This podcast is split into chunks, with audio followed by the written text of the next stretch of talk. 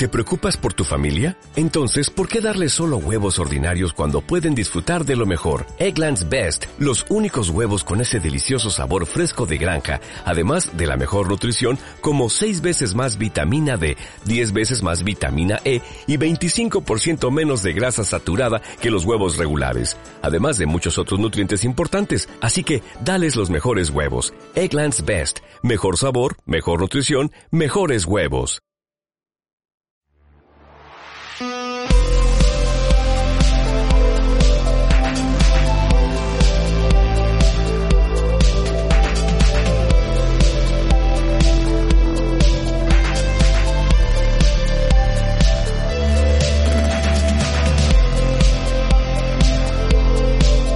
Hola amigos, hola amigas, bienvenidos a un nuevo proyecto llamado Salón Recreativo.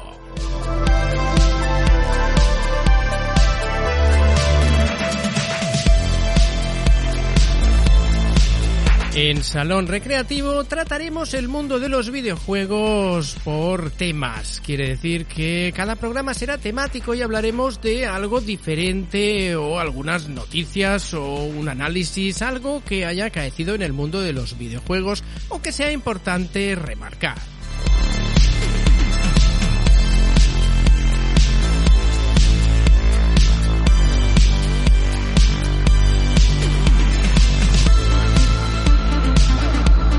Todo en programas algo más compactos, programas de una horita para que no se no nos hagamos pesados.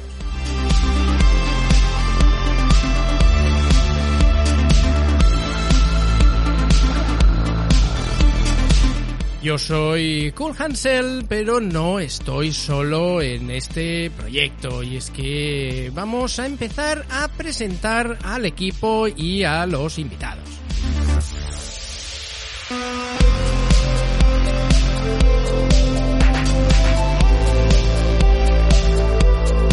Porque tenemos en este salón recreativo al señor Albert Gasset. Muy buenas, Albert, ¿cómo estás? Uh, buenas tardes, ay, buenas tardes, buenos días. Bien, bien, bien. Uh, un poco mal de la voz, pero encantado de estar aquí, como siempre, en este nuevo proyecto. Muchas ganas y a ver si acabo con la voz al final del programa. bueno, pues eh, empezamos, arrancamos un, eh, como digo, un nuevo proyecto. Eh, a ver, vamos a recordar que venimos de Radical Player pero que pues decidimos cerrar aquel proyecto y empezar cada uno nuestras cosillas nuevas de las que también vais o vamos a hacer hacer un poquito de spam. Albert, cuéntanos qué proyectillos tienes tú por ahí que sé que tienes un montón. Pues sí, tengo muchas cosas, demasiadas creo yo, pero bueno, en todo caso nada, he empezado ahora un proyecto nuevo, se llama John Crauat, es para catalán hablantes, o si no, o, sí. Gente que tenga un poco el catalán y videojuegos puede venir. Eh, y nada, es principal noticias diarias, programas semanales en Twitch, eh, gameplays, o sea, bastantes, bastantes cosas, bastantes cosas. O sea, he enfrescado en esta nueva aventura también. Y a ver qué pasa, 2023 animado, animado, a ver qué pasa. Pues muy bien. Eh, tenemos con nosotros por aquí también a Carcas. Hola Carcas, ¿cómo estás? Buenos días. Aquí estamos con ganas de un de algo nuevo, algo fresco. Fresco, fresco. Fresquísimo. sí, pues así lo tenemos. Fresquísimo lo tenemos, vaya.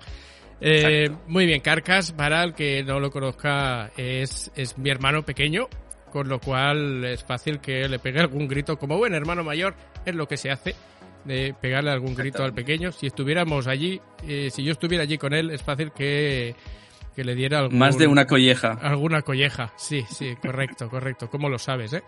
Y, y bueno, pues aquí estará con nosotros para compartir su sapiencia, su sabiduría en el mundo de los videojuegos.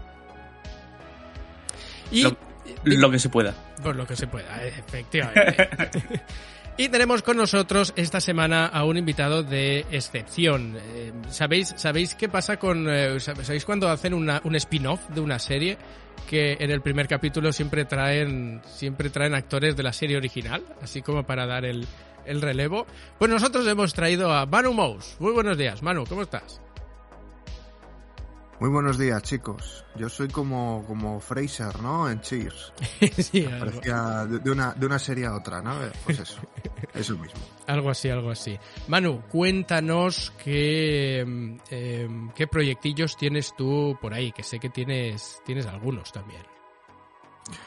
Bueno, pues hemos empezado en, en el canal de Twitch este que tengo yo, que hago yo mis, mis bobadas. Hemos empezado los domingos un, un programa en directo, pues donde hacemos charlas muy así, muy, muy coloquiales y muy, muy, muy tontas sobre muchos temas frikis. No hay, no hay un tema concreto y bueno, pues donde estaréis vosotros siempre que podáis. Así que ahí, por allí nos veremos. Ya empezamos, empezamos la semana pasada con, eh, con cosas de, pues eso, de, de- de- de señores mayores, ¿no? Sí, sí, cualquier tiempo pasado fue mejor, sí o no. Bueno, pues ahí tratamos ese tema en la taberna. Muy bien. Nosotros hoy en el primer capítulo de Salón Recreativo vamos a hablar del coleccionismo de videojuegos y, y arrancamos, arrancamos así, así sin, sin paños calientes, amigos. Eh, el coleccionismo de videojuegos. Decidme en una, en una frase que, qué opináis del coleccionismo de videojuegos. Empezamos por eh, Albert. ¿Qué, qué, qué opinas realmente? ¿Qué opinión te merece el coleccionismo de videojuegos como concepto? Como concepto no hay problema. Al final todos, todos, yo no colecciono nada porque soy así de soso, pero conozco mucha gente que le gusta coleccionar cosas. Y como base lo veo una cosa buena porque no, no hace daño a nadie, en principio todo esto es siempre. Y, y si te gusta una cosa, pues ¿por qué no coleccionarla? Yo creo que es una cosa que, que es, buena para la persona que lo hace y para, si pues lo quiere enseñar o, o joder, un museo es una colección de cosas. A ver si los ponemos de esta manera, ¿no? Y yo creo que no es, no es malo como concepto. Está bien. Ok, Carcas. Es todo así. Carcas, ¿qué, qué- sí, ¿qué opinión te merece el coleccionismo de videojuegos como concepto? Pues, a ver, me parece realmente que es una afición bastante... Si lo haces por el puro amor a los videojuegos y por el conservar eh, los juegos de tu infancia, por ejemplo, los de la Nintendo 64, la Super Nintendo, y eso es- me parece una cosa bastante bonita, pero tanto con los videojuegos como con cualquier cosa. Eh, si ya lo llevas a otros terrenos, ya se va poniendo un poco turbio y ahí ya no me gusta tanto el hecho de que la gente pues quiera aprovecharse de el coleccionismo y intentar engañar a gente que sí que le apasiona. Pues sí, esos son los, los matices, creo, que, que van, a, van a ocupar gran parte de este programa porque eh, es, es lo que decís, el coleccionismo per se no, no es malo, pero entramos en ciertos matices que hacen que sea un poco, ya no digo malo, pero ciertos ambientes tóxicos. Eh, Manu, coméntanos, así como concepto, coleccionismo de videojuegos. El coleccionismo de videojuegos para mí creo que es algo, algo, algo bueno. Algo en lo que la gente pone mucho cariño, ¿vale? Y que es algo eh, pues personal, con lo que ellos están mm, muy contentos. La cosa es, como ya hemos tratado, que últimamente se está convirtiendo en algo muy oscuro. Muy oscuro y muy problemático, pues, para, para el mundo del retro en general, de, los videojuegos retro. Entonces, pues, eh, la teoría bien. Y hasta hace unos años, eh, muy bonito. Bien, pues eh, creo, creo que es hora de que empecemos a hablar de esos, de esos pequeños matices. Yo, yo estoy, eh, mi opinión es muy en la línea de la vuestra. Pienso que el coleccionismo como concepto y el coleccionismo de videojuegos en particular no es algo malo. Eh, pienso que tiene muchos beneficios. Eh, a ver, te da, te da un hobby, te da, pues eso, ese algo que hacer, ese algo en, en lo que interesarte y siempre estar buscando eh, eso que te falta, ¿no? Todos hemos coleccionado cromos, todos hemos, hemos hecho nuestras pequeñas colecciones o intentado hacer nuestra pequeña colección de, de algo eh, con mayor o menor éxito, pero pienso que un coleccionista de videojuegos pues empieza así, ¿no? Comprándose los juegos que realmente le gustan y después empezando ese, ese pequeño reto personal de conseguir auténticas rarezas, ¿no? Recordemos que lo que es el coleccionismo de videojuegos se remonta a pues los años 70, ¿no? Nació casi casi con, eh, con los videojuegos en sí mismos. El problema es que en aquel momento eh, no, no había demasiado interés por coleccionar ya que no eran más que juguetes. Eh, recordar en nuestra, pues en nuestra época cuando éramos pequeñitos, Carlos igual eh, ya no ha tenido ese tipo de, experiencias, pero yo tenía los muñequitos de las tortugas ninja, por ejemplo, ¿no? con los que jugaba, con los que rompía, los que perdía las armas y todo esto. Hoy en día muchos de esos muñequitos que yo tenía valdrían una pasta. Eh, pero yo no pensaba en aquella época en hacer dinero con eso, yo pensaba en tener un juguete y jugar. De hecho, yo tenía, yo tenía un, un juguete, un Optimus Prime, que se convertía, o sea, se transformaba de, del camión a lo que es el Optimus Prime, ¿no? en una base y no sé qué historias, hecho de metal, estaba súper chulo. Yo jugué mucho, le quité la pintura al bicho ese y, y ahora, con caja y todo, ese muñequito vale del orden de 20, 30 mil dólares. Una pasada, lo que vale eso. Yo ni me lo imaginaba yo en aquella época de que eso podía costar ese dinero. De ahí el, eh, poco interés de todos los que éramos niños en la época por coleccionar. Pero claro, con el tiempo el, eh, mercado de los videojuegos ha crecido y mucho. Lo que hace que juegos que han sido rarezas evidentemente sean una pieza de coleccionismo. Eh, mirad, me dice por aquí el artículo en el que me apoyo que en los 90 eh, con la Super Nintendo y la Mega Drive, pues el coleccionismo ya se convirtió en algo más popular. Más que nada porque los 16 bits, bueno, y la NES ya eh, mataron y enterraron a todo lo que era Atari. Atari 2600 y todas las que vinieron detrás que no se vendieron demasiado y ya eran buscadas por cierta parte, cierto sector coleccionista, ¿no? Eh, juegos que salieron para la NES, eh, que me acuerdo uno que salió para un ¿cómo era? Para un campeonato, que solo se hicieron cinco copias, pues eso es un, eso es el, vamos, el arca de la alianza para los coleccionistas de videojuegos. Hay muy poquitos y todo el mundo quiere tenerlo. Pero sí que es cierto que llegamos a un tiempo como el actual, en donde el coleccionismo de videojuegos se está convirtiendo en algo, algo un poquito más tóxico por la aparición de pues de ciertos vamos a llamar gurús, ¿no? Que hay hay gurús de todo en esto del coleccionismo de videojuegos, también los hay. Eh, ¿Os habéis encontrado con algún gurú? Yo no voy a poner nombres ni apellidos, por supuesto, porque tampoco estamos aquí para, para, hacernos enemigos, ¿no? Ya podemos picar ya a, cierta, cierto sector. No quiero eh, enfadar a nadie con nombres y apellidos, pero sí que es cierto que veo ciertos, eh, ciertas páginas, ciertos canales de YouTube un poquito tóxicos. Eh, ¿Qué hacen estos canales, chicos? Contadme las experiencias que hayáis tenido por ahí. Eh, yo he tenido alguna también, pero me gustaría que me contarais el por qué pensamos que cierto, cierto sector puede ser tóxico. Eh, bueno, hay niveles de toxicidad. Yo creo que hay gente que se dedica simplemente a, al, al, tema del, del, digamos, mercadeo de videojuegos retros pero luego hay gente que directamente está subiendo ya un peldaño más, ¿vale? Y llega a tocar otras cosas como vienen a ser ya el, el, clasismo directamente es el social. O sea, el tú eres pobre, ponte en tu sitio, no puedes coleccionar, ¿sabes?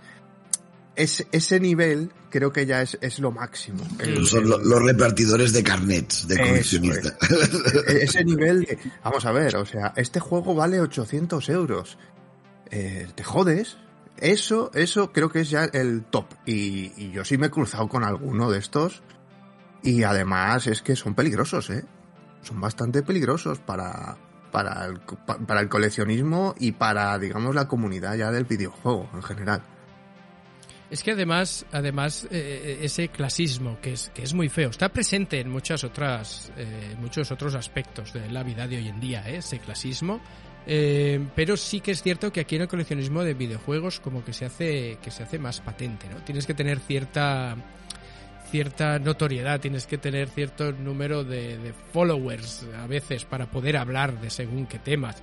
Seguramente en este programa eh, alguien nos va a decir que no somos lo suficientemente eh, X para, para poder hablar de este tema, pero la verdad que a mí me da un poquito lo mismo. Yo hablo de lo que, lo que me apetece hablar y de lo que pueda tener algún conocimiento.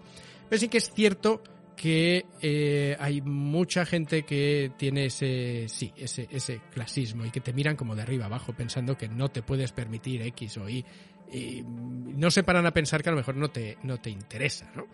Eh, a mí hay algo que me llama mucho la atención de estos de estos gurús no sé si estaréis de acuerdo y, ya digo esto y me callaré un poquito os dejaré hablar y es que se eh, directamente insultan directamente se ofenden en vez de, de decir, ah, bueno, es que esta es mi afición, es lo que a mí me gusta hacer. ¿no? Imaginaos a alguien que su afición es hacer puzzles. Y cuando le dices, hostia, es una locura hacer un puzzle de 10 millones de piezas. Y que en lugar de reírse y decir, bueno, pues es lo que a mí me gusta, me relaja y, ya está. En vez de hacer eso, lo que hacen es empezar a insultarte y a decir, no tienes ni puta idea, porque, porque yo soy profesional de esto del puzzle, es por amor a los puzzles. Bueno, pues es tu afición, quédatela para ti, amigo. Es, está bien. Pero eh, sí que veo muchos, eh, muchos de estos poniéndole precio a, a, los juegos que se han comprado, revalorizándolos ellos mismos y haciendo cosas que, la verdad, en nombre del amor a los videojuegos, um, hacen cosas y dan consejos que, la verdad, me parecen un poco, un poquito extraños. Eh, contadme, contadme más experiencias. ¿Qué, qué, No. qué pensáis? No, yo estaba pensando también en, en el típico coleccionista de. A ver, eh, entraremos ya un poquito más en esto, pero. mm, cuando- la gente que colecciona coches, ¿vale? que hay gente que hace eso. Imagínate la de dinero que tienes que tener para coleccionar coches. Pero bueno, en el caso de este es. Lo guay de coleccionar algo, en principio es porque te gustan y porque te gusta usarlos. Correcto, ahí, ahí quería llegar. Entonces, ah, creo que sí que hay coleccionistas de coches que lo que hacen es que les gusta de vez en cuando, pues sacan un coche y le dan una vuelta, ¿no? De decir, Ujú. hostia, a mí me gusta este coche, aparte porque es bonito, por las sensaciones que me da conduciéndolo, ¿no? O sea, realmente es una compra. O sea, yo entiendo al señor que, que colecciona los coches y el fin de semana dice, oye, me voy a dar una vuelta con este Ferrari descapotable de 1972, yo que lo he inventado. Ujú. Pero habrá otros que los tengan ahí encerrados, en una, co- como si estuvieran en una vitrina, para que no pierdan, supongo que para que no pierdan valor o algo, porque al final lo que le gusta es coleccionar coches, no los coches en sí. ¿no? Hay, hay muchos coches eh, que a lo mejor ya no fabrican piezas para ellos. Entonces, los, los tienen allí sin usarlos, precisamente a lo mejor para no romper nada del coche, porque si no ya pierde todo el valor. Eh, Pero ¿qué es el valor para ti? Aquí está la pregunta ver, del valor Ahí- del coleccionismo. Ahí, ahí quería, ahí depende- quería llegar yo también, sí. Claro, si hablamos de los videojuegos es depende de el juego. Si hablamos de un coche, pues es depende de lo que te motiven a ti los coches o de lo que te transmita ese coche, por ejemplo. Si a lo mejor tú de pequeño tú tenías una fantasía y era un, yo que sé, un un Ford GT, por ejemplo, y tú lo consigues, tú ese coche lo vas a intentar tocar lo menos posible casi para que no le pase nada. Pues no estoy de acuerdo. No estoy de acuerdo. Si yo, de- Pero si yo es tengo una, depende. si yo tengo una fantasía, mira, eh, yo tenía una fantasía de más joven quería tener una Harley, ¿vale? Como no tengo pasta para tener una Harley, pues me compré una moto chinea, chinorri de esas de 125 que parecía una Harley, sonaba como una Harley, pero la verdad que sonaba muy bien y la tuve cinco años. Y la tuve cinco años destrozándola. O sea, es que no iba al baño con la moto porque vivo en un cuarto y no podía subirla por las escaleras. Si no, hubiera ido a mear montado en la moto. ¿Por qué? Porque me gustaba. No esa, pero me gustaba el estilo de esas motos. Y, de verdad, la tuve cinco años y la, la vendí que cuando la estaban cargando en el camión una de las chapas cayó. Estaba destrozada. La usé muchísimo. Y, y creo que con, con, un videojuego igual. Eh, yo, no, quiero, yo quiero un videojuego.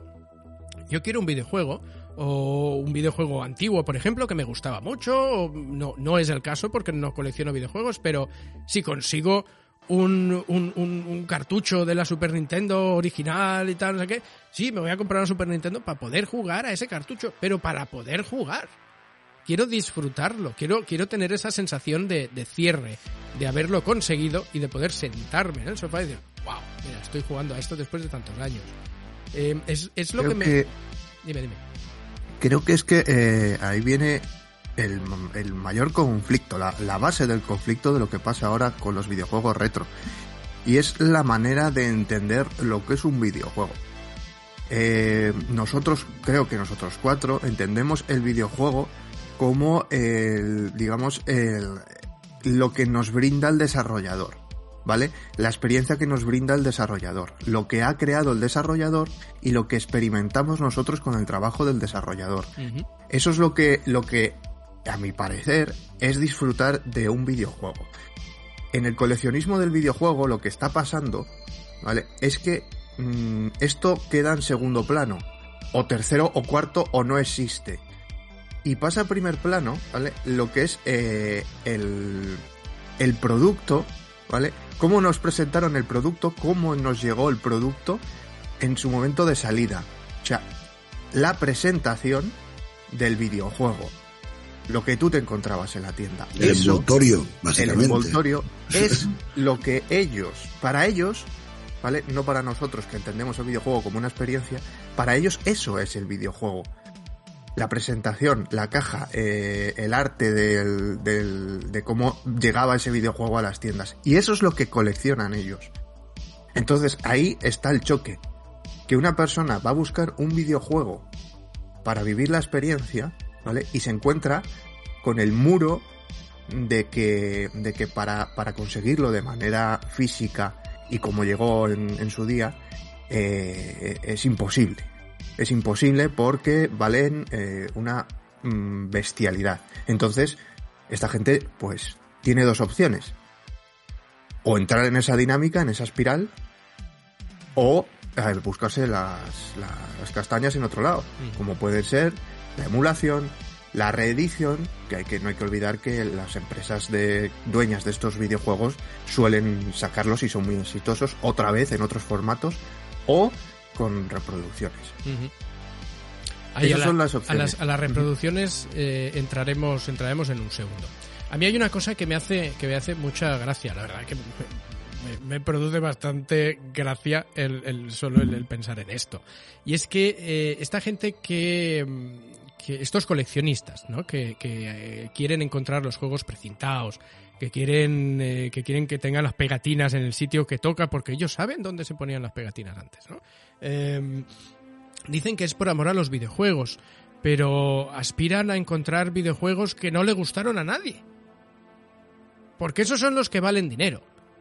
Y, y- es así, se pasan, muchos de ellos se pasan la vida encontrando o intentando encontrar un videojuego que vendió mil copias en todo el mundo por amor a los videojuegos. No, amigo, eso no es amor a los videojuegos porque estás buscando un juego de mierda que no le gustó a nadie. Eso no es amor a los videojuegos, eso es que estás buscando un beneficio a corto, o medio o largo plazo. Eh, por eso me hace pensar que muchos coleccionistas no, muchos coleccionistas simplemente quieren tenerlo y disfrutarlo, lo cual me parece bastante loable, pero otros muchos lo que quieren es encontrarlo, subirle el precio y volverlo a vender. Con lo cual eh, ya no es amor a los videojuegos, es amor al dinero. Y eso como diría, nos gusta a como- todos. Como diría Psicochu, esto es culpa del capitalismo. El capitalismo. a- al final, bueno, esto viene también un poco a colación como lo que os comenté el otro día del tema de, de las casas estas que por un módico precio, por lo que hoy, hoy viene ese vídeo, por unos 100 euros, o sea, estamos hablando ya que del juego en sí que tienes, para que te pongan una nota a ese juego, pagas 100 euros. Mm. Y, y imaginamos ya el negocio por dónde va, ¿no? O sea, el- o sea tasar la, la obra de arte, ¿no? Que vale 100 euros. Con lo cual tú, ya cuando tasas algo por 100 euros, te presupones que el precio será mayor. Si no, Claro, si no estás perdiendo 100 euros, no tiene, claramente. sí, no tiene mucho sentido. Y encima, esa tasación, aparte de ponerle una nota, que una nota equivale a un dinero, porque al final es eso, la nota te dice, este juego es un 8.9 sobre 10, que el máximo, no sé, debe haber un baremo, alguien debe poner... Bueno, estas empresas las- se las inventan, ¿eh? No, no hay nadie, no hay un organismo mundial de tasación de juegos, ¿vale? O sea, esto se les pone una nota arbitraria en base a una serie de parámetros. No es arbitraria porque hay parámetros, ¿eh? pero es arbitraria a nivel global. Entonces, y encima las ponen dentro de cajas. O sea, o sea, después de ponerle la tasación, se pone dentro de una cajita de metaquilato Ujú. y es como cuando las ves para comprar, están dentro de esas cajas de metaquilato con la nota, ¿sabes? O sea, realmente estás vendiendo el producto, no el juego. Yo Pero creo que el videojuego si os fijáis, si os fijáis lo hacen mal, porque eh, las casas de tasación en obras de arte, por ejemplo, eh, lo, tasan para el seguro. Entonces es casi casi un consenso entre, entre ese precio. Eh, Me estaba acordando ahora de la Mona Lisa. La Mona Lisa vale, no sé, chorrocientos millones de euros. Bien, eso es lo que el seguro pagaría si se destruyera la obra. Es en lo que está asegurado. Es decir, el precio viene por alguien que ofrecería o pagaría ese dinero por si se destruye. ¿Cuánto se pagaría por un cartucho destruido de Dragón, la vida de Bruce Lee, para Super Nintendo? Precintado y todo. Yo creo que se pagaría mm, no, no tanto, ¿no? Bastante poco. No, como la Mona Lisa, no. Claro. Entonces, ahora, siguiendo con Dragón la vida de Bruce Lee, alguien que se gaste 2.000 pavos, no sé cuánto vale Dragón la vida de Bruce Lee precintado en Super Nintendo, ¿no? En su día costaba 15.000 pelas. Eh, el que le compre ese juego a un precio, vamos a poner, vamos a inventárnoslo, de 1.000 euros, no lo hace por amor a los videojuegos, porque es un cagarro. Es una mierda, ese juego no tiene amor por ningún lado. Ya, pero bueno, esto también pasa con las obras de arte o las películas malas que después se revalorizan. Eh, pueden tener un valor de este tipo. Ya, Es pero decir, la se vendieron dos, se vendieron dos. ¿no? Sí, sí, sí. El, Es- el- el que yo Y tenía, había cuatro. El, que yo tenía y otro, vaya, sí, sí. Claro, Pero, Jorge, Jorge, la caja está perfecta. Ya, Entonces, pero acababa de salir del... del, del- Es lo que vale. Es lo que vale. ¿El juego es una mierda? Sí, pero la caja está perfecta. El envoltorio está perfecto. Bueno, a ver, es que es muy bueno porque quiere decir que alguien que se compró el juego, se presupone, ¿eh? Si no, no vamos a decir que no salió de la fábrica y lo ha encontrado hace dos días alguien en unas cajas, ¿vale? Que eso seguramente son los que valen más. Pero se presupone que un señor o a, a alguien se lo regalaron, ya le gustó tan poco la caja que ni lo ¿Y abrió. lo abrió? es que si lo hubiera abierto, si lo hubiera abierto y probado, ya no lo tendría con él, lo hubiera vendido enseguida. Pero es que esto es muy fuerte porque tú, tú, tú imaginas de pensar así al futuro, ¿no? Ahora, bueno, que, que ahora voy a dar una, una triste noticia para los coleccionistas. En los videojuegos este año el 90% de los videojuegos se han vendido en digital, ¿vale? Esto lo, lo voy a... Eso es así, ¿vale? Entonces, ahora, cuando tú recibas un juego físico, guárdalo, no lo abras. O sea, esto es así, ¿no? O sea, Mm. en base a esta idea eh, te va a salir más a cuenta no abrirlo y comprarte otro. O sea, o, o sea, no sé. Eh, Es que eso también es especulación. Claro. Es que eso ya, ya se hace con los juegos de Nintendo que salen con poca tirada. Ya hay, ya hay palos y leches por... Hay malas personas de estas que hacen esto, ¿no? Que compran dos, uno para jugar y el otro para guardárselo. Claro, Pero claro. Es que, es que ahora, ahora, por ejemplo, no sé si. A ver, entramos un poquito en lo que son las ediciones coleccionista y todo esto, que eh, no. A ver, os lo he dicho ya muchas veces, a mí me parecen todas y cada una de ellas una chorrada monumental. Eh, he comprado alguna y, y no, no me gustó la experiencia de comprarla, el dinero invertido para dos fichas. Me compré las pelotas de acero de Duke Nukem y, y para un busto mal hecho, una baraja de cartas muy pequeñita y dos fichas de casino que no sirven para nada, pues pagué, pagué un extra, ¿no? Y, y- y el juego. Y el juego tampoco vale la mierda. Encima, es que encima me dieron el juego. Una mierda. Este- esta edición es la que tenía que haber venido sin el juego, ¿ves? Esta edición es la buena. Sin el juego, por favor, no me lo deis. En fin, no, la experiencia no fue, no fue muy, muy buena para mí.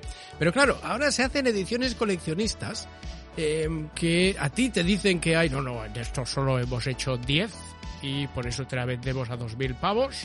Pero después resulta que hay 10.000 millones eh, porque siguen vendiendo y siempre hay, y siempre hay, y siempre hay. Eh, esto al final no es coleccionable porque si hay mucho de algo, no es coleccionable el valor, el valor cae mucho. Eh, ¿cómo, ¿Cómo se diferencia hoy en día qué juegos guardarte y qué juegos no? Para que, para que después valga dinero. Porque al final, vamos a quitarnos las caretas. Al final, todos los que. tú te regalan un juego y te lo quedas, tú estás pensando en especular. Y eso. Y, y- y no hay más. Estás pensando en venderlo después. Entonces. ¿Cómo, ¿Cómo diferenciamos? ¿Cuál es el criterio? ¿Cuál es el... Ah, este juego me lo voy a guardar porque creo que no ha vendido mucho y así después valdrá dinero. Pues mira, yo eh, mm, no estoy de acuerdo con eso, fíjate. Y creo que mm, de, la rabia que me da ver, ver todas estas cosas, ¿vale? Todas estas especulaciones, he tomado la decisión de que cuando me llegue algo, eh, voy a ser tan tonto, según el criterio de ellos, de intentar eh, no sacar dinero de ello. Y ya lo he hecho una vez. Yo no, yo tuve una Series X, lo sabéis vosotros, pude especular con ella, pero no lo hice. Se lo vendí, se la vendí a alguien que, que la quería y, y por un poquito menos de lo que me costó a mí. Pero por el simple hecho de que es que, que estoy en contra de esto. Estoy en contra de que ocurran estas cosas porque cre- creo que los videojuegos es algo a lo que hay que Poder acceder todo el mundo a esto. ¿no? y cuidar. Hay Mm. que cuidarlo mucho. Entonces, para mí los videojuegos me han dado tanto que no voy a usarlos de esa manera. Es que no se contradicen un poco los que dicen que hacen estas cosas por amor a los videojuegos, pero luego revalorizan el juego que tienen para venderlo por más dinero. Eh, ¿Es, es eso amor a los videojuegos? Ya solo el hecho de venderlo o de querer venderlo y ponerlo a la venta. ¿Quieres el videojuego? ¿Es eso amor? Es que ellos te dirán que no lo, no lo hacen para venderlo. ¿Sabes lo que quiere decir? Ya, O sea, pero- ellos tienen pero- sus Pero tienen lo sus que digan, pero lo que digan contradice lo que hacen. Con lo cual sí, yo sí, me quedo, me eh, hay quedo una con, me voy- disonancia narrativa ahí, pero... pero Me voy a quedar con la acción de venderlo, a pesar de que digan que, que no que no lo hacen por eso. Bueno, te, te dirán que lo, que, no- que lo venden para comprar otro que es mejor y más bueno y que querían más que este que tienen, ¿no? A ver, la idea supongo que al final es compro tres por 100 100 euros cada uno y seguramente entonces eh, seguramente este lo, si lo taso y lo revalorizo porque lo he encontrado más barato en el rastrillo de no sé dónde. Entonces no es amor, bueno, no es amor a lo los que- videojuegos. Sigue sin ser amor a los videojuegos, sigue siendo amor al dinero. Sí, Bueno, sí. por el dinero tenemos todos, ¿eh? Pero Ya, pero vamos a en ver. este caso... pero amor al dinero, amor al dinero tenemos todos. Eso estamos de acuerdo. Pero eh, os cuento mi, mi experiencia, por ejemplo, ¿vale? Yo, eh, a mí me gusta mucho la música. Yo amo la música, ¿vale? Y eh, amo grabar música. Me gusta mucho eh, llevarme a grupos al estudio y hacer entre todos lo que podamos. Ellos hacen lo que puedan, yo hago lo que puedo también, porque tampoco soy ningún eh, profesional, eh, no, no cobro, de hecho, porque eh, les cobro solamente lo que cuesta el estudio y vamos a medias. Porque yo disfruto mucho haciendo eso ellos disfrutan mucho haciendo eso también y cuando tengo una canción, cuando tengo un IP o cuando tengo un disco listo, no les cobro por mi trabajo porque amo hacer eso y es, y es uno de mis hobbies y ellos tampoco también les gusta, también lo aman, entonces no quiero meter dinero por el medio que ensucie una, una relación de amor a la música, ¿no? Con los videojuegos yo haría lo mismo. Si tú amas el videojuego, no pongas dinero por delante, porque esa acción me está diciendo que no amas lo suficiente ese, ese medio como para poder hacerlo por, ¿cómo se llama? Por amor al arte, ¿no? Eh, está claro que... Si lo haces para jugar a un juego que tienes ganas de jugarlo, porque lo típico, tienes el pequeño de pequeño, tus padres te tiraron un MSX como yo. Y encima un día encuentras el, el Salamander en un sitio con cartucho y un MSX Hitbit y me, me gasto 150 euros y me lo compro todo. Eso es porque tenías un recuerdo de infancia y lo quieres tener, no quieres venderlo, no quieres, quieres jugarlo como jugaste cuando eras pequeño. Uh -huh. Eso es una cosa, pero no puedes jugar en un emulador ahora mismo. Eh, ¿Sabes o sea, el, el, problema, Albert? Que, que, que el, el, el, ejemplo que has puesto tú, si hace 10 años eh, esa persona, en vez de, o sea, quiere ese juego y tal, se gasta 15. Sí, sí, sí. Ahora se gasta, como tú has dicho, 150. Y, y, y, y, y creo que más, seguramente es más. ¿eh? Voy a buscarlo por. Seguro, seguro. Entonces, ¿qué ha pasado ahí? ¿Qué ha pasado ahí? ¿Por qué antes, hace muy poquito, Bueno, costaba porque- 15 y ahora cuesta 150? Por- bueno, un poquito, bueno, sí, seguramente sí. Ha sido una cosa más de los últimos años. Sí es verdad que también los videojuegos antes eran juegos, era para niños. ¿sabes? O sea, el cambio que ha habido ahora es que se han empezado a considerar eh, como arte, vamos a decirlo de esta manera, ¿no? Como, como cosas de valor. Antes no tenía valor. Bueno, bueno, es que el- antes los juegos interesaban a los jugadores. sí, correcto. Entonces, digamos que ha habido eh, una tendencia, ¿vale? De jugadores que han empezado, bueno, empezado, eh, que querían, ¿vale? Recuperar eh, las cosas que tuvieron de niños, o las cosas, no recuperar, pero tener las cosas que no tuvieron de niños y demás, ¿vale? Eso ha crecido, es, es innegable que ha crecido. Pero, según iba creciendo este número, entró, digamos, un tercer jugador, que fueron, han sido las personas que han visto que aquí se manejaba dinero. ¿Sabes? Eh, por ejemplo, vamos a poner eh, Donkey Kong, el, el Donkey Kong Country de, de Super Nintendo. Eh, costaba eh, 15.000 hace, pesetas. hace 10 años, ¿vale? Te encontrabas el cartucho por 20, 30 euros, ¿vale?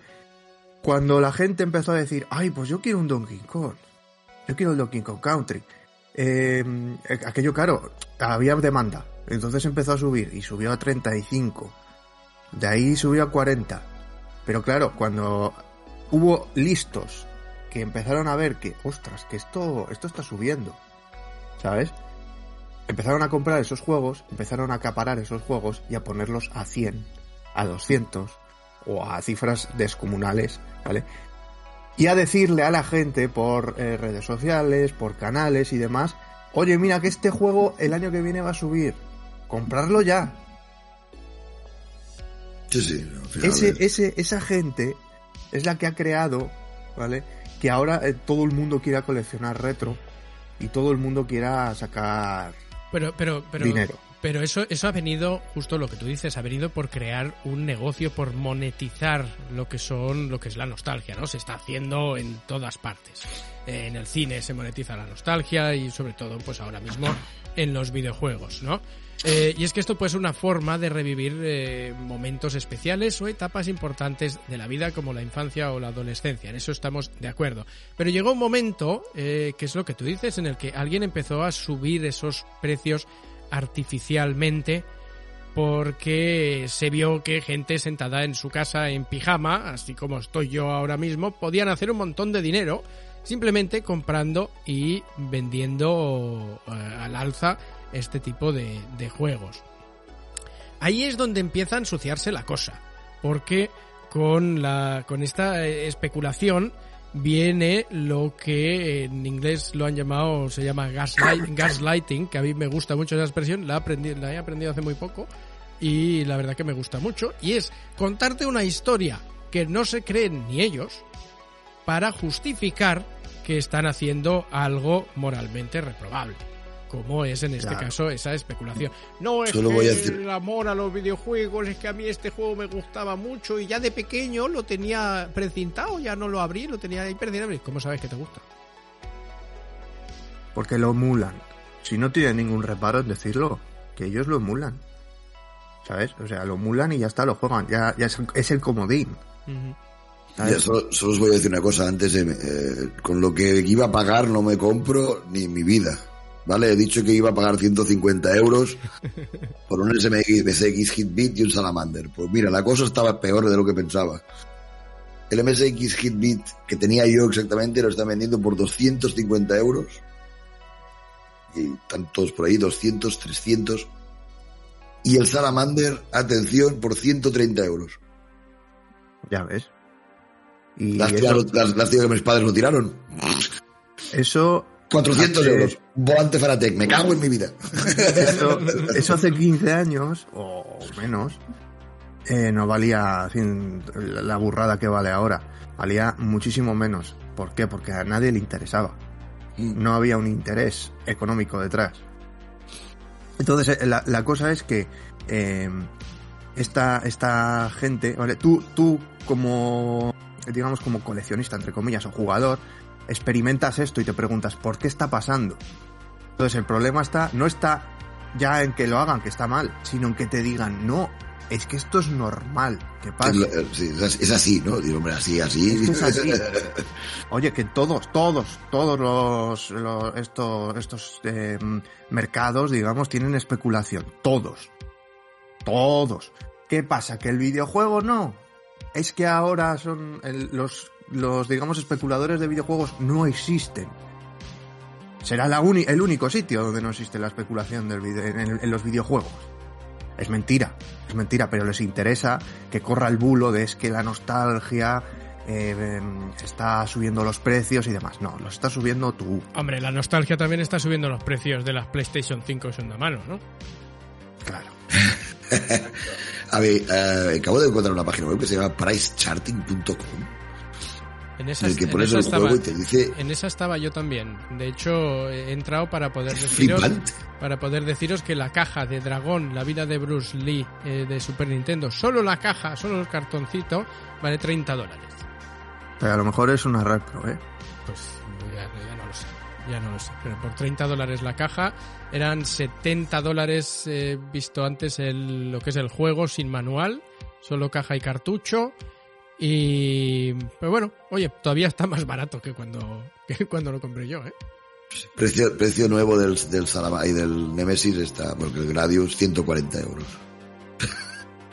Muy bien todo. No, está bien. Pero bueno, los precios, los precios podrían ser algo aceptable si no fuera en general, digo en general, ¿eh? Siempre, evidentemente, hay gente buena y gente mala en todas partes, pero en la comunidad del coleccionismo de videojuegos, eh, con, con el tiempo se ha hecho muy hermética, se ha hecho muy clasista, como comentaba Manu antes, y, y se ha hecho un poco, un poco muy tóxica porque en cualquier en cualquier ámbito, en cualquier eh, cualquier hobby que puedas tener, el recibir a alguien nuevo que se acaba de interesar por ello, imaginaros en el rol, por ejemplo. Viene alguien nuevo, alguien que no ha jugado nunca al rol y los que los ya veteranos, en vez de mirarle y hablarle de manera muy condescendiente y casi antagonizar con, con él, lo que hacen es enseñarle, aceptarle, y, y jugar con él y, hacer y hacer cosas porque es alguien que se acaba de interesar por lo que a ti te gusta, tienes mucho que enseñarle.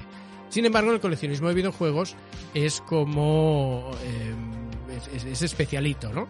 Llega alguien nuevo y directamente es tu enemigo. No, Por pero alguna cuidado.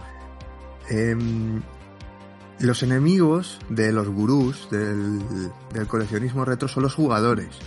Los Sí. nuevos coleccionistas sí les ayudan, les ayudan muchísimo. Les ayudan muchísimo sobre todo a eh, saber qué tienen que comprar. Mis juegos tienes que comprar. Los míos, los que yo te vendo y los que te vendemos los gurús.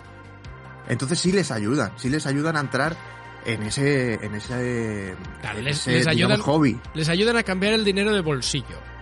Porque Es que- es les, que ayudan, necesitan. les ayudan a que pase el dinero de su bolsillo a el de él mismo. Y eso Necesitan esos nuevos coleccionistas. Ya. Son los que les dan el sustento. Es Son como los los, los Crypto Bros. Sí, sí, sí, sí. Es que, es, es que es Claro, exactamente claro. igual. Es exactamente igual los Crypto Bros y los, y, y los gurús del coleccionismo. Eh, los veo muy parecidos. Eh, y, y por la, y, por la des- y por la descripción que tú has dado, eso es un sistema Ahora Ponzi. necesitas más gente que compre estos juegos a precios más altos para tú poder comprar a precios más, más altos Sí, todavía. sí, y, sí, sí, sí, funciona Y les, ha, y les han pillado muchas veces eh, comprándose juegos a ellos mismos, no, no a ellos mismos a lo mejor directamente, pero sí a conocidos, ¿vale? Que luego eh, ese conocido le pone mm, una, un- la- le sube la cifra, ¿vale? Y ellos lo vuelven a comprar. Y así van aumentando el precio de, de los juegos. Es, es exactamente igual que, que, pues eso, que la especulación de las, de las monedas, de las Sí, de criptomonedas monedas, y demás. sí, sí. Sí. Y los, NF que los, y los los- NFTs. los patrones se repiten. Los NFTs lleva exactamente el mismo patrón. Eh, el otro día leí que un alto porcentaje, no voy a decir un porcentaje porque me lo estaría inventando, pero un alto porcentaje de las ventas de NFTs se han hecho entre los dueños de esos NFTs. O sea, yo hago uno, lo pongo a un euro, pero me lo compro a mí mismo por 150 y automáticamente ese NFT ya vale 150. Luego me lo vuelvo a comprar los dos meses con otro nombre o lo que sea, lo vuelvo a cambiar de cartera por 350 y ya le hemos subido el valor otra vez. Eh, eso es lo que estaba pasando con los NFTs y lo que puede, puede pasar si no es que está pasando ya con, con este mercado de los videojuegos. Yo estoy muy triste porque yo tenía, a mí me regalaron el Castlevania de NES y lo abrí, tío. Lo abrí, no lo tengo tampoco, pero lo abrí. Si no lo hubiera abierto, costaba 4.000 euros ahora. Wow, ya ves, ya ves. Sin abrir. Sin abrir vale 2.500, 3.000, 4.000. Has visto, pero no, pero no habrías, Castlevania de NES. pero no habrías jugado al Castlevania de NES, porque en aquella Puede época. que no me hubieran gustado los videojuegos. eh. ¿Has visto? En, en- en aquella época, si no abrías el juego que te regalaban, no, no podías emular. No podías. Eh, No, no, no podías jugarlo. No te iban Claro, a por comp- eso tienen valor. Por Claro, eso tienen valor. No te iban a comprar otro solo porque el niño quiere tener ese precintado. Albert, no estés triste, porque esos 4.000 euros eh, vale 4.000 euros porque lo hizo un señor. Un señor que quiere que tú le pagues 4.000 euros. Ya, ya, ya, ya. Entonces no estés triste, porque es- eso es, es mentira. Ya, ya, pero si yo lo tuviera, me pagarían 3.000 euros o algo. Te, darían a, mí- a ti 3.000 euros porque un señor ha dicho que vale 3.000 euros. ya, eso es verdad, pero bueno. Un, señor que quiere que también le paguen a él 3.000 euros. Es que es, un- es una 200 espiral, para ¿eh? Es una espiral muy chunga. Y si entras en eso, Bueno, es como, como el que apuesta en bolsa, al final. No sé, no sé. O sea, básicamente yo creo que es verdad, lo dijimos el otro día, ¿no? Que muchas veces, siempre en los directos y tal, se habla mucho de esto, de la, la caja, lo que, cómo está, lo que vale, por lo que lo compré, por lo que no sé qué, pero hostia, un directo del juego cuando lo hace guapo. Y ya, cuando lo vemos movimiento? Eh, que después lo harán em- emulándolo, pero supongo. Tampoco sigo muchos canales de estos, pero supongo yo que emulado lo jugarán, ¿no? Pero ahora, ¿No? ahora O- imagino, no, yo, imagino que lo jugarán, pero bueno, vamos a imaginar en, eh, en una conferencia como podía ser la del E3 o el Tokyo Game Show o algo de eso, que presenten un juego nuevo, ¿no? Y salen a presentar el juego nuevo y en vez de enseñarte gameplay, te enseñan la caja. La caja. Le vamos a poner estas pegatinas y el plástico que va a llevar es la nueva tecnología en plástico que es de media micra que casi que ni se nota que lleva el plástico y las pegatinas realmente no están pegadas porque lleva tecnología de la NASA para que se queden ahí sin pegamento ni nada. Que no ensucien la caja. Ahí. Y la gente flipando. Yo quiero ver el juego. Es que es lo que pasa, que es que no van a hacer nunca eso porque los videojuegos se hacen para lo que se hacen. Esto, eh, esto de, oh no, es que, uf, fíjate qué impresión, ¿vale? Hicieron en esta caja, uff, qué maravilla, qué colores. Mira qué precinto. Eso, eso, eso, ¿quién- ¿a quién le interesa eso? A, este, a este grupúsculo que hay aquí. No, no, no, no- a nadie más. O sea, el- a, los, a los que juegan no les interesa una mierda en cómo llegue les llegue el juego. Lo que quieren es el juego. Mm. Pero si te compras el juego y le- lo abres de un mordisco, le quitas la, le quitas el, plástico de un bocado y, lo metes en la consola, que es para lo que es. Consola PC, yo me lo voy. Mira, eso, eso que has dicho me recuerda a un caso que conozco de una persona, ¿vale? Que se metió en uno de estos, eh, digamos, grupos eh, sectarios, ¿no? Que tienen ahí en redes sociales y demás. Se metió para abrir un juego. Pero lo hizo eh, un juego que ya estaba abierto, pero y emuló, ¿vale? Intentó engañarles como que le estaba abriendo un juego nuevo. Bueno, tal es el nivel de, de odio que tienen a- hacia esos actos de abrir juegos que le expulsaron del, del grupo. O sea, es como que no está permitido hacer eso. Pero es, O sea, es- es lo que decía de estos grupos que se ponen a la defensiva nada más a alguien les, les hace alguna pregunta.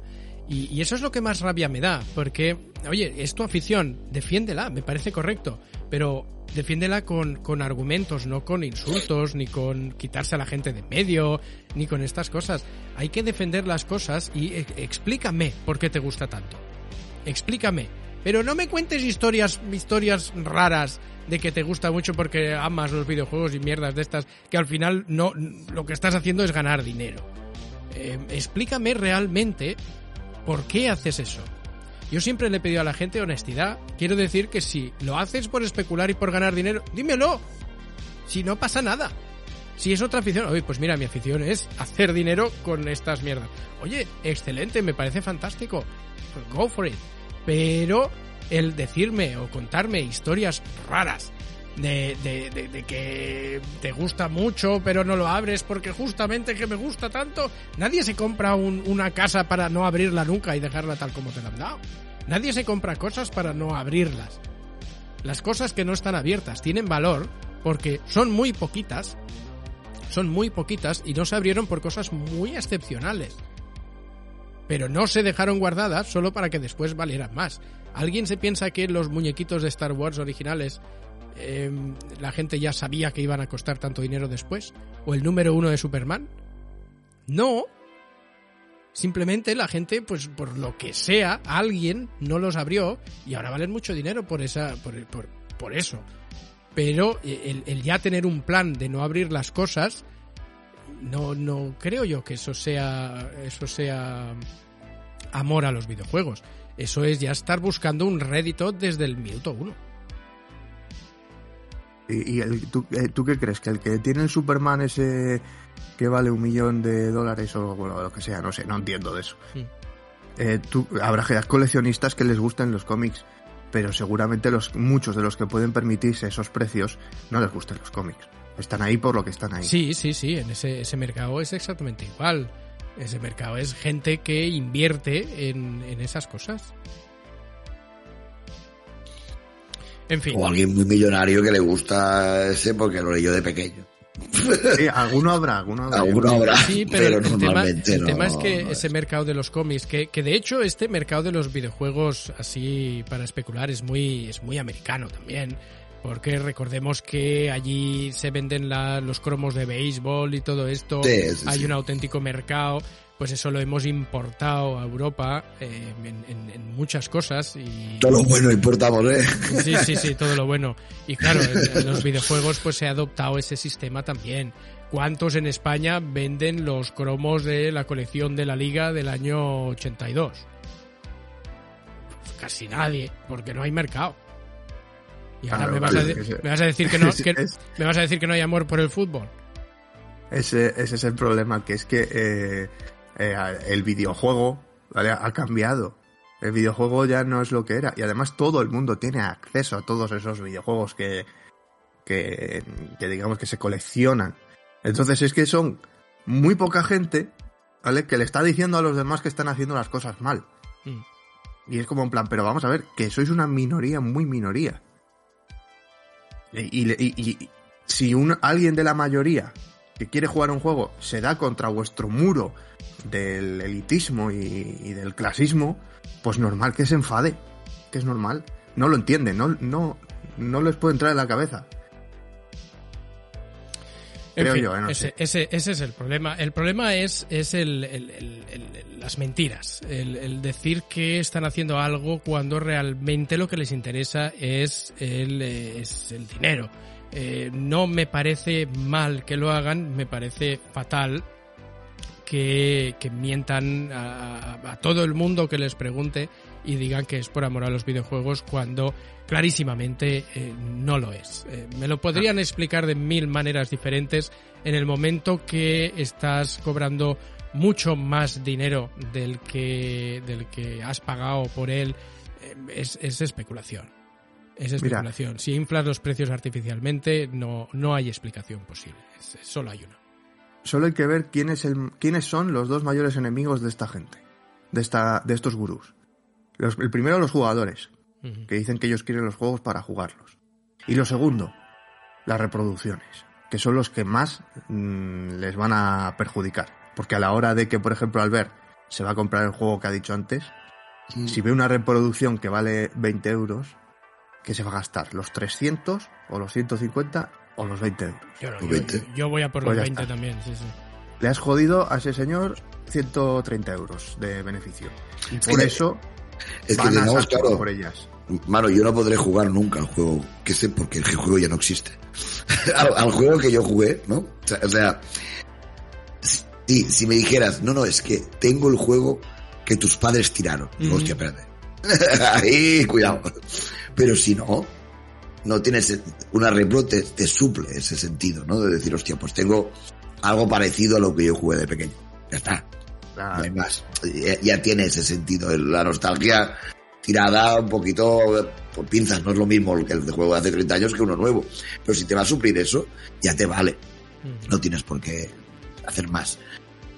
pero y la repros está muy bien que hagan repros. O sea, es una, puta maravilla. En el Es que fondo. tiene, tiene un lado muy malo, la repros. Bueno, claro, todo, tema, todo, todo el mundo malo. El, el el lado malo es que va a haber gente que va a coger y va a decir, pues esto está tan bien hecho que lo voy a vender como un Sí, bueno, claro, es una falsificación, como un billete. El otro día me enseñaron un billete de 50 euros y digo, coño, es porque no brillaba en un lado, la única diferencia. Y dices, qué, qué bien hecho está cabrón.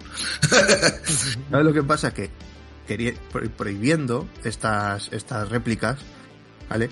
Eh, no solo eh, van a evitar ese problema de que alguien intente estafar a otra persona con una reproducción, sino que tú no vas a tener, no vas a tener acceso a esa reproducción, con lo cual eres un, un futuro comprador de juegos originales. Sí, claro. claro.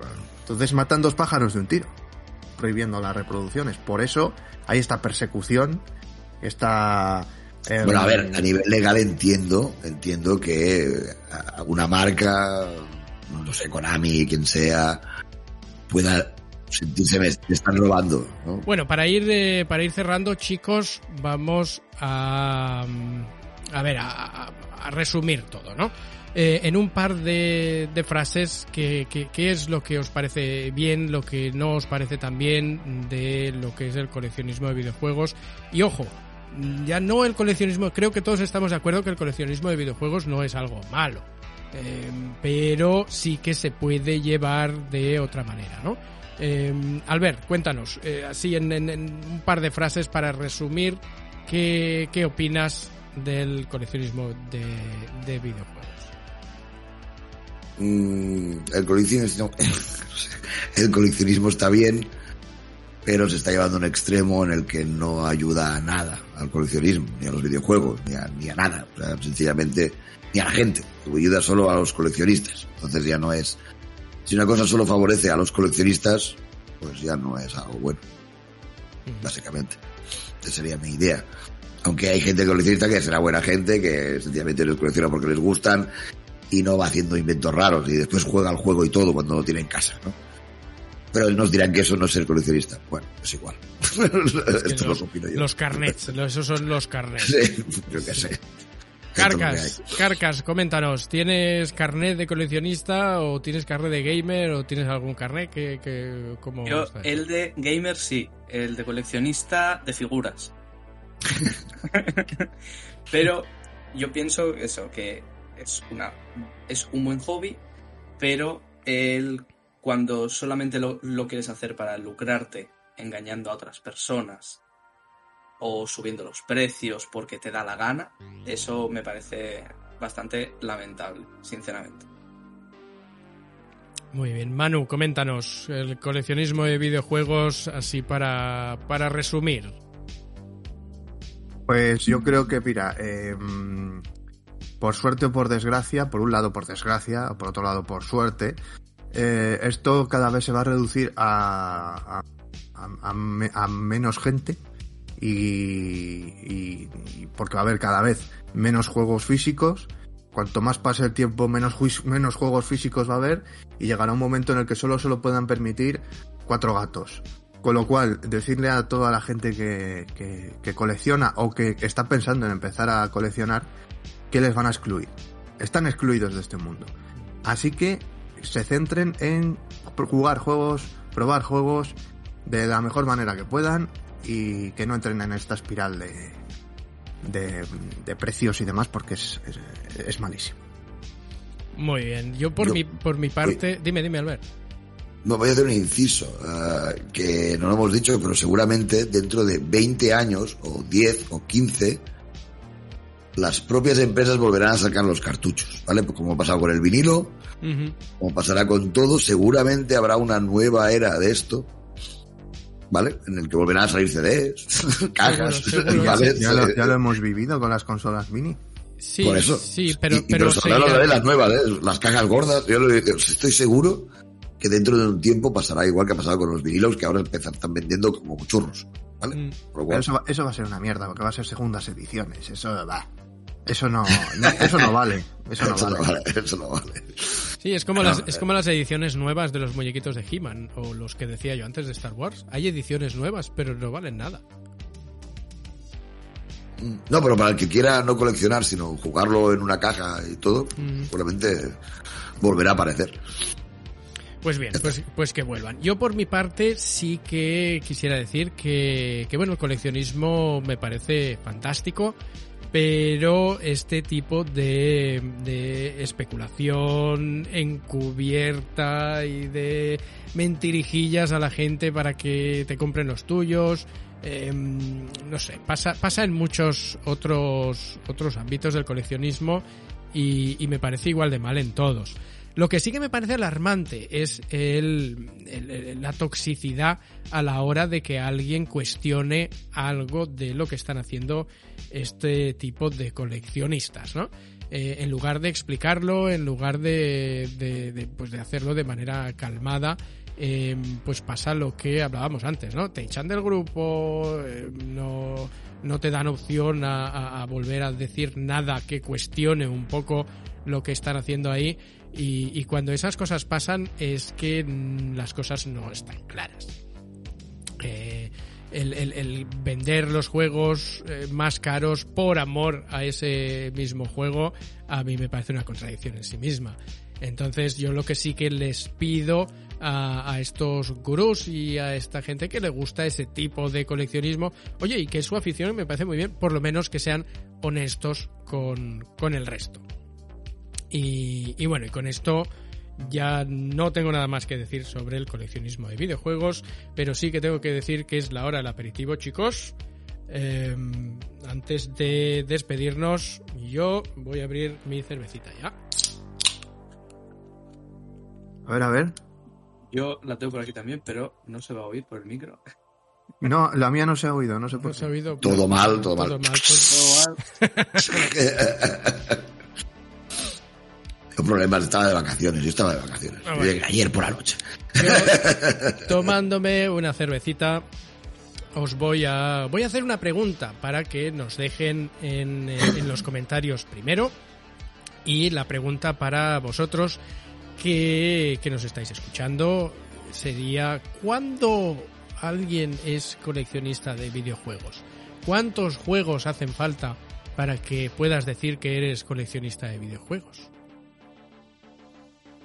Y para vosotros, chicos, eh, para nosotros, quiero cerrar el programa con, con, una recomendación que no tenga por qué ser de videojuegos. Algo, a ver, todos tenemos vida fuera de los videojuegos y me gustaría que recomendarais algo que no sea de videojuegos, no sé, una película, un disco, un, algo, una actividad, algo que lo que, tengáis en la cabeza ahora mismo y, y queráis compartir con los demás.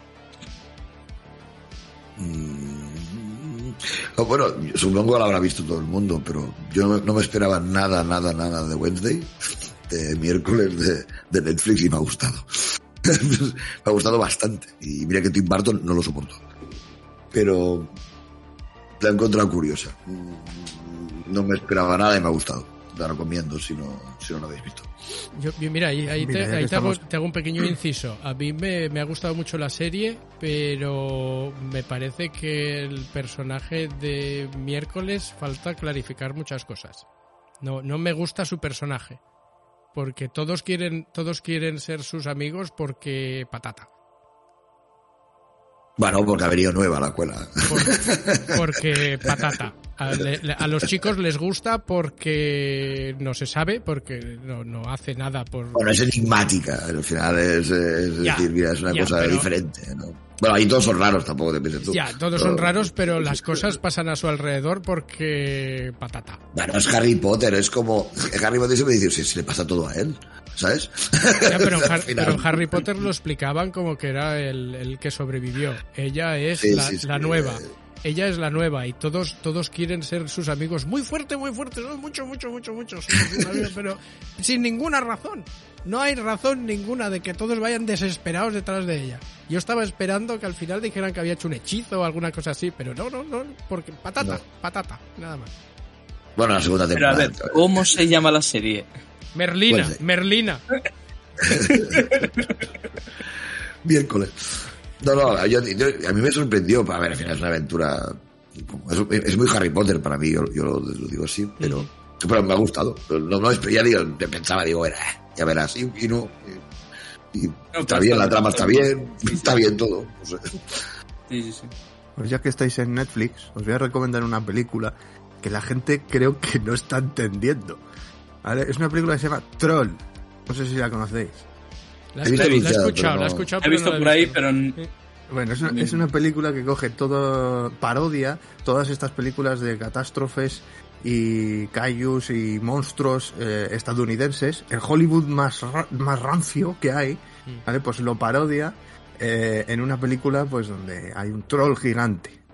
Eh, y como digo, la película se llama Troll. Bueno, pues la gente se la está tomando en serio. Bueno, gente ya sabe que está muy mala la cosa. Pues la están la ponen a parir. Yo no lo entiendo. Si la veis, os pido por favor que la veáis con esa perspectiva, ¿vale? La película se llama Troll y es, una auténtica parodia. Todos los clichés hollywoodienses a lo bestia, pero en una película europea. Con una, un acabado eh, técnico flipante, de lo mejor que se ha visto en Europa. Y espero que la disfrutéis y que por supuesto la entendáis. Porque la gente se está volviendo loca en plan, es malísima, es malísima. Sí, aposta. Pero, pero aposta, ¿no? Es lo que Claro, quería, claro. ¿no? Que se, que se llama troll. Te están troleando un poquillo, ¿eh? Se llama troll, es un troll gigante. ¿Qué, no es- qué serio puede haber allí, no? ¿Qué cosa seria puede haber allí? Si no te da pistas el título, ya no sé. Mal vamos. No, pues, flipante, ¿eh? la gente no, no lo entiende. Carcas, coméntanos, recomiéndanos algo que no sean videojuegos. Pues bueno, yo con decir que llevo dos semanas, bueno, tres semanas viendo la de Padre de Familia en bucle. No sé si puedo recomendar mucha cosa, pero voy a recomendar la película, la última que salió de Christian Bale, la de Netflix, que la vi el otro día y me gustó bastante. La de Los Crímenes de la La academia. Sí. Me encantó. Me encantó. No voy a contar nada, voy a dejar que la disfrutéis si no la habéis visto, que os metáis en la película, son dos horas y pico, si no mal recuerdo, pero me encantó. Simplemente voy a decir eso. Muy bien. Yo tengo apuntado queda. Yo por mi parte llevo, llevo una semana ya loco con, con la peli que vi, que seguro que muchos de vosotros la habéis visto ya. Se llama Bullet Train, el tren bala. Sale No la Brad- he visto. Pues sale Brad Pitt, no miréis nada más. No miréis quién sale, porque hay spoilers, no miréis trailers porque puede haber spoilers, no miréis nada, poneros la película. no salgáis de casa poneros cerrados. la película, poneros la película porque es una pasada descubrir quién, quién va saliendo por ahí, es una pasada ver, ver la película en sí mismo, todo lo que pasa ahí es completamente absurdo todo y no sabes qué mierda está pasando a tu alrededor hasta que al final todo, todo va cobrando sentido. Eh, la veo un poco si os ha gustado Snatch, Cerdos y Diamantes. De hecho, yo me comí un spoiler porque miré el, el- el- el reparto para ver si era Guy Ritchie. No tenía yo claro si era Guy Ritchie. Me estaba recordando muchísimo a, a Snatch. Y, y bueno, ya os digo yo que no, no es de Guy Ritchie, es de otro señor. Pero tiene gente que ha participado en John Wick. Y, y la verdad que es un placer esa película desde de principio a fin. Todo, todo absolutamente lo que pasa me tiene enamorado. Eh, mirarla y ya veréis cómo no, no os arrepentiréis. Y bueno, con esto... Apuntada, muy bien. Con esto vamos a ir cerrando este, este primer salón recreativo en donde hemos hablado del coleccionismo de videojuegos, obviamente desde nuestra perspectiva. No estamos eh, dentro de esos de esos grupos, no estamos en, en- en- la, en el hobby este, ¿no? De comprar y vender juegos. Nosotros más bien los compramos y los jugamos. Eh, no, no estamos en, en eso. Entonces, si alguno de los que sois son los super mega coleccionistas os habéis sentido ofendidos, lo sentimos mucho. Si nos queréis explicar el por qué lo hacéis en los comentarios, eh, estáis completamente invitados, por supuesto, a, comentar vuestro hobby con, con respeto, por supuesto. Eh, ya fuera de esto, lo que vamos a hacer es despedirnos uno por uno, que a mí me gusta hacer así, y emplazaros para el siguiente programa en donde hablaremos de otro tema relacionado con el mundo de los videojuegos que seguro que os va a interesar. Señor Albert Gasset, muchas gracias por haber estado esta horita con nosotros comentando el coleccionismo de videojuegos. Bien, encantado. Yo, yo, yo, yo vengo a la sala de máquinas, ¿eh? Vosotros venís al salón recreativo, pero yo vengo a la sala de máquinas, que es como lo llamamos en Cataluña. ¿Sabéis, sabéis que el, el nombre de este, de este podcast ha sufrido variaciones? Eh, yo le iba a poner Susan 2, porque el Susan 2 era eh, los recreativos de Castellón. Era Claro. donde, donde iban los malotes. Estaba Play y Susan 2. El Susan Play, ya estaba la Play y me cago en la hostia con la Play. el, el play, el Play en la calle en medio y el Susan 2 que era donde ibas cuando ya te quedaban pocas monedas porque tenías muchas papeletas de que te las robaran. Había mucho malote allí. Y le iba a poner Susan 2, pero como no se iba a entender mucho, pues oye, salón recreativo. Bien, bien, bien, bien. Encantado. Nos vemos el próximo día con una nueva temática. Muy bien. Señor Carcas, muchas gracias por haber estado esta mañanita con nosotros. todos vosotros, un placer como siempre. Y señor Manu Mous, gracias por haber estado invitado en este primer programa. Eh, estás invitado cuando quieras, por supuesto, eh, para hablar de, de otros diferentes temas. Muchísimas gracias. Eh, déjame, Jorge, que haga un ritual que suelo hacer cada vez que hablo de estas cosas. Que es decir, cuidado que a lo mejor salimos en algún canal de estos y nos ponen a parir. Entonces, después de decir esto, como que les duele en el corazoncito y no salimos. Así que es, el, es mi ritual de... Yo si, si nos sacan si nos sacan en canales de estos y nos ponen a parir, solo quiero que, que digan que somos salón recreativo, que estamos en iBox y bueno en iBox y seguramente en YouTube también si si la música es verdad que es copyright free, pues también estaremos en YouTube.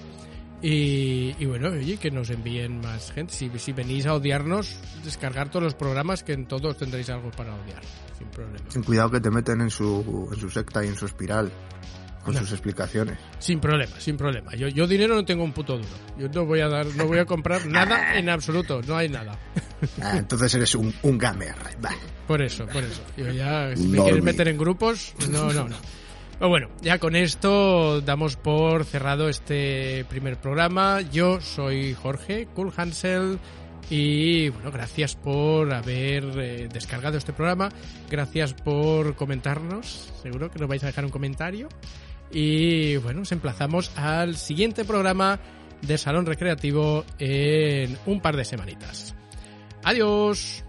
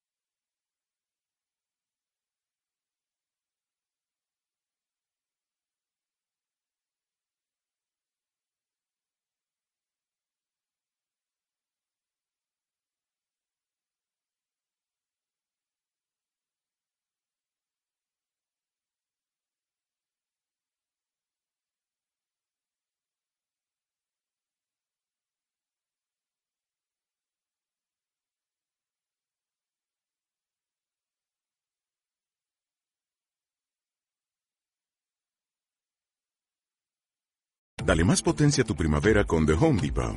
Obtén una potencia similar a la de la gasolina para podar, recortar y soplar con el sistema OnePlus de 18 voltios de Ryobi desde solo 89 dólares. Potencia para podar un tercio de un acre con una carga.